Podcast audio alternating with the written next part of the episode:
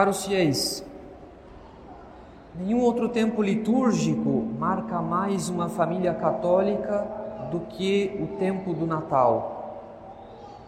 Do advento até a Epifania, o lar católico permanece adornado de enfeites para festejar a vinda de Nosso Senhor ao mundo. E por mais simples que a decoração de uma casa possa ser, em nenhuma deve faltar o mais fundamental, o presépio. O presépio das nossas casas e, sobretudo, o presépio das nossas igrejas faz as alegrias tanto das crianças quanto dos adultos. E quanto mais rico em detalhes for o presépio, mais ele nos faz ver com clareza o quanto o mistério da Natividade obrigou Nosso Senhor a manifestar a sua humildade, o que significa que um belo presépio é também um convite à meditação. Por outro lado, o presépio tem algo de perigoso, porque ele tende a idealizar a vida de oração da Santíssima Virgem e de São José. Como todo presépio representa a adoração tanto dos pais do menino Jesus, quanto dos pastores e dos magos que o visitaram, enfim, como todo presépio representa a adoração de cada personagem ao menino Deus, nós podemos facilmente perder de vista um elemento fundamental da infância de Nosso Senhor, que é o trabalho da Sagrada Família.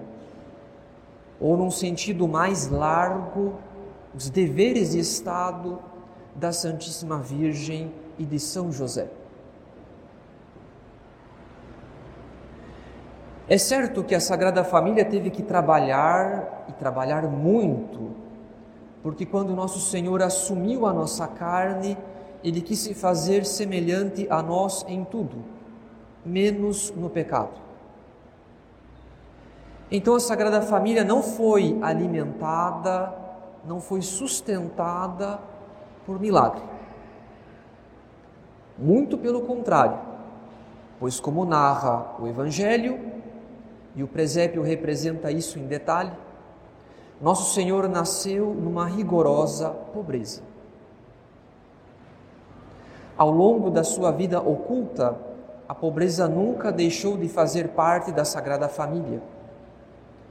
São José não passava de um simples carpinteiro e o vilarejo no qual a Sagrada Família viveu, Nazaré, era reputado como um lugar insignificante o que podemos notar na pergunta de Natanael a Filipe: De Nazaré, pode porventura sair coisa boa? Portanto, caros fiéis, tenhamos sempre presente em nossa memória esse elemento fundamental da infância de nosso Senhor, que é o trabalho. Porque a vida da Sagrada Família não foi uma pura contemplação, ou seja, uma contemplação separada da vida ativa. Se Jesus Cristo é chamado de carpinteiro e filho de carpinteiro no Evangelho, isso é sinal de que a Sagrada Família teve que trabalhar arduamente para garantir o próprio sustento, o que também vale para a Santíssima Virgem, por causa dos deveres domésticos.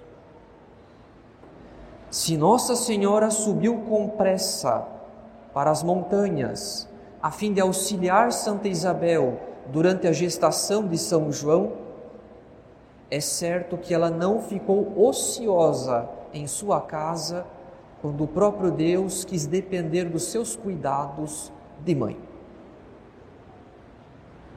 Então, essa é a maravilha da Sagrada Família o lar da Santíssima Virgem e do glorioso patriarca São José é um modelo perfeito da vida ativa perfeitamente unida à oração. Ou seja, de uma oração que continua no trabalho, que não cessa com as obrigações ordinárias, mas que se serve mesmo do trabalho para o progresso da caridade e das demais virtudes. Por outro lado, caros fiéis, não é essa justamente a nossa maior dificuldade? Nós não nos queixamos com frequência de que não temos tempo para rezar, de que trabalhamos demais, ou de que nossos deveres de Estado não nos permitem ter uma vida de oração regular? Pois debaixo dessa queixa se encontra um erro sutil, o erro de imaginar, de projetar um ideal de vida em família, um ideal de vida profissional, enfim, um ideal a respeito dos nossos deveres Estado, ideal no qual cada um de nós teria tempo, há sobras para rezar, para fazer leitura espiritual, para estudar as verdades de fé e assim por diante. Mas isso é uma ilusão, caros fiéis, porque todo ideal, por definição, é algo que não existe e que não é realizável. Então, vale repetir: todo ideal, por definição, é algo que não existe e que não é realizável. Saibamos que há uma diferença entre um modelo e um ideal. Se pensarmos bem, sequer a Sagrada Família entraria no nosso romântico ideal de vida católica e de vida católica em família. Porque na Sagrada Família também houve muito labor, muitas privações e muito sofrimento. Basta que pensemos no que foi a improvisada fuga para o Egito em todos os seus ínfimos detalhes. Portanto, sequer a Sagrada Família entraria no nosso romântico ideal de vida católica e de família católica. E apesar disso, a Sagrada Família é o modelo perfeito da união entre os deveres Estado e a vida interior. Isso tudo quer dizer então que nós projetamos, nós imaginamos erroneamente uma vida católica e uma vida católica em família que não é a nossa e que não se realizará nunca, porque se trata apenas de um ideal, algo muito longe do que é a realidade da minha vida da minha família e dos meus deveres de Estado. E por, e por causa desse romântico ideal, que nós justificamos inconscientemente a nossa falta de oração e de santificação dos deveres de Estado, alegando que a vida que eu tenho, a minha vida real e concreta, não me permite ter vida interior, porque está longe do que eu julgo ser um ideal de vida católica. A consequência dessa ilusão não pode ser outra. Se a nossa vida real e concreta não nos permite ter o hábito da oração, se os nossos deveres de Estado não nos permitem ter vida interior, então, nosso Senhor nos pede algo impossível, o que atenta contra a bondade de Deus. Então temos que resolver esse conflito. para que não haja uma ofensa a Deus. Pois, como ensina Santo Agostinho, Deus não nos pede coisas impossíveis. E ainda que pedisse coisas impossíveis, Ele nos daria os meios de realizá-las. Mas, antes de resolver o nosso conflito, nós somos obrigados a fazer duas observações. Primeiramente, caros fiéis, é verdade que a nossa sociedade trabalha em excesso, que o nosso sistema econômico foi pensado para que os indivíduos vivam para trabalhar, como se a produção de riqueza fosse um bem em si mesmo. Se a nossa sociedade ainda fosse católica, é certo que haveria menos tempo de trabalho e mais dias santos de guarda. Porque numa sociedade católica, o coração da vida social é a Eucaristia, não o dinheiro. Em segundo lugar, apesar da idolatria do trabalho, também é verdade que a nossa sociedade tem uma relação desordenada, quase doentia, com o lazer, com o entretenimento, enfim, com o uso do tempo livre. Nós somos capazes de perder horas da nossa semana sem perceber diante das telas, fazendo uso desordenado dos eletrônicos. Nós não navegamos no mundo virtual, nós naufragamos no mundo virtual. A consequência é que o tempo perdido em entretenimento costuma ser o tempo roubado da oração. E sendo assim, nós devemos reconhecer que uma parte da nossa dificuldade em garantir a vida de oração não vem dos nossos deveres de Estado, não vem da vida em família ou do trabalho, e sim de nós mesmos. Seja porque alguns têm um apego desordenado ao trabalho e trabalham a cada dia muito mais do que o necessário, seja porque outros têm um apego desordenado ao lazer e perdem a cada dia um tempo precioso que é roubado da oração, da leitura espiritual e, inclusive, do legítimo descanso do corpo. E dito isso, no caso de um católico que não é apegado ao seu trabalho e que faz um esforço sincero para não desperdiçar o seu tempo livre com futilidades. Se mesmo assim seus deveres de Estado não lhe permitem dedicar mais tempo à oração e à leitura espiritual, o caso desse católico não deve ser de modo algum motivo para o desânimo, e menos ainda para a desistência, por causa daquele princípio fundamental.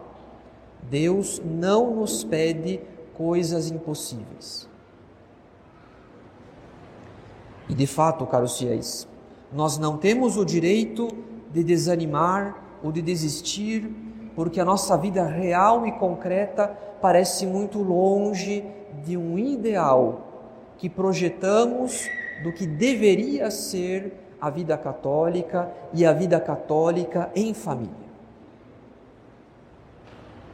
Nosso Senhor não nos pede uma outra vida que não seja a nossa. Ele não condiciona a sua graça apenas para circunstâncias ideais, mas ele garante a sua graça para as circunstâncias reais e concretas da nossa vida. Em outras palavras, nós não estamos sozinhos, abandonados às nossas próprias forças, porque nos encontramos longe de um ideal de como as coisas deveriam ser para que Deus nos dê a sua graça. O tempo do Natal nos dá uma prova brilhante de que Deus vem ao nosso encontro e promete para cada um a sua graça, desde que tenhamos confiança de que a vida que temos, essa vida miserável que temos, pode ser santificada e transformada pelo amor misericordioso de nosso Senhor. O mistério da Natividade é surpreendente o suficiente para que sejamos convencidos disso, de que o coração de Jesus não mede esforços e não calcula limites para vir ao nosso encontro, ainda que o preço do seu amor por nós seja fazer de uma manjedoura um berço e de um estábulo os aposentos reais de Deus encarnado. Portanto, caros fiéis, quando a manjedoura serviu de berço e quando o estábulo se transformou em aposentos, não nos resta dúvidas de que Deus pode e quer santificar a nossa vida real e concreta, com todas as suas vicissitudes próprias. Deus pode e quer santificar a nossa vida, essa vida miserável que temos nós não precisamos fugir das nossas circunstâncias idealizar e idealizar uma outra vida que não seja a nossa, para que sejamos amados por Deus e amparados pelo seu amor paternal. Nós não precisamos fugir das nossas circunstâncias e idealizar uma outra vida para que tenhamos o hábito da oração e cresçamos em caridade. Nisso, observamos o quanto a pequena via de Santa Teresinha é a mais pura tradução do Evangelho, porque a Sagrada Família é o modelo mais excelente da santificação da vida ordinária, ou seja, das pequenas obras, dos deveres de Estado transformados em amor. Então, se Deus não nos pede coisas impossíveis, como ensina Santo Agostinho, se não precisamos fugir das nossas circunstâncias e idealizar uma outra vida que não seja a nossa, então é a nossa vida real e concreta que deve ser transformada em matéria-prima para o progresso da caridade. Deus sabe em sua bondade infinita de Pai, Deus sabe por que eu nasci nessa família, por que eu me casei com essa pessoa, por que eu tive esses filhos, ou então, porque eu não me casei, porque eu me encontro nesse trabalho habitando nesse endereço. Ele sabe porque eu sofro com esse problema, porque eu me entristeço por esse motivo. Deus sabe. Ele sabe exatamente tudo aquilo que ele quis e tudo aquilo que ele permitiu na minha vida. Ele sabe de todos os limites e de todas as misérias da minha vida.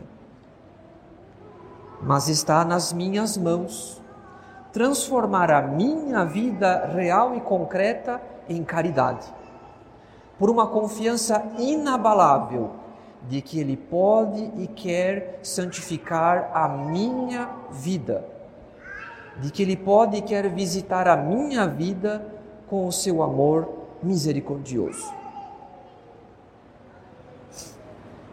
É certo de que no céu há muitos santos, de todas as grandezas, mas há um lugar reservado para alguém como eu. Para que Deus manifeste numa vida como a minha o quanto Ele é infinitamente bom e poderoso. Como disse um abade trapista, o maior valor que podemos dar aos sofrimentos de Cristo é acreditar que podem santificar até mesmo os que são como nós. Para tanto, caros fiéis, duas coisas nos são necessárias.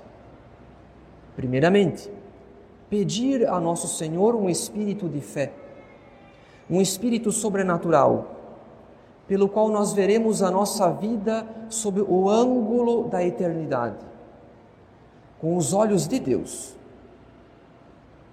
Nós precisamos pedir frequentemente essa graça de encontrar a vontade de Deus e a presença de Deus nos nossos deveres de Estado. Nós precisamos elevar o pensamento até Deus diversas vezes por dia, porque quem ama pensa frequentemente no amado. Se amamos a Deus, pensamos nele sempre que possível no cumprimento dos deveres de Estado. Santa Teresinha disse que nunca passou mais que três minutos de sua vida sem pensar no bom Deus. Nós não devemos pensar em Deus somente quando rezamos, a oração da manhã, a oração da noite, no terço. Nós não devemos pensar em Deus somente quando rezamos, porque quanto mais a nossa alma progride na vida espiritual, mais a nossa vida se identifica com a nossa oração, mais a nossa vida se torna uma só coisa com a nossa oração. E por fim, em segundo lugar, quando não temos tempo para rezar, quando não conseguimos rezar, quando estamos cansados demais, exaustos para rezar, é essa a oração que Deus quer receber de nós. Ou seja, que nós transformemos as nossas dificuldades e misérias em matéria de oração. E assim a nossa oração será semelhante à de nosso Senhor sobre a cruz, que ofereceu a sua máxima humilhação e sofrimento como holocausto de amor para a glória do Pai. Aquelas queixas, aquelas murmurações que fazemos por fraqueza em nossos pensamentos, é justamente o que deve ser transformado em oração, elevando o nosso espírito até a bondade paternal de Deus e revelando-lhe as nossas dificuldades as nossas misérias, abrindo-lhe as nossas feridas, as feridas da nossa alma, para que Ele tenha a oportunidade de curá-las com o bálsamo da Sua graça. Nós não devemos nos queixar e murmurar da vida que temos, mas transformar esses obstáculos em oração, porque quem reza com confiança obtém a graça. Então saibamos sempre disso, caros fiéis. Deus não nos pede uma outra vida que não seja a nossa. Deus não nos pede coisas impossíveis. É a nossa vida que deve ser transformada em matéria para o progresso da caridade. Em nome do Pai e do Filho e do Espírito Santo. Amém.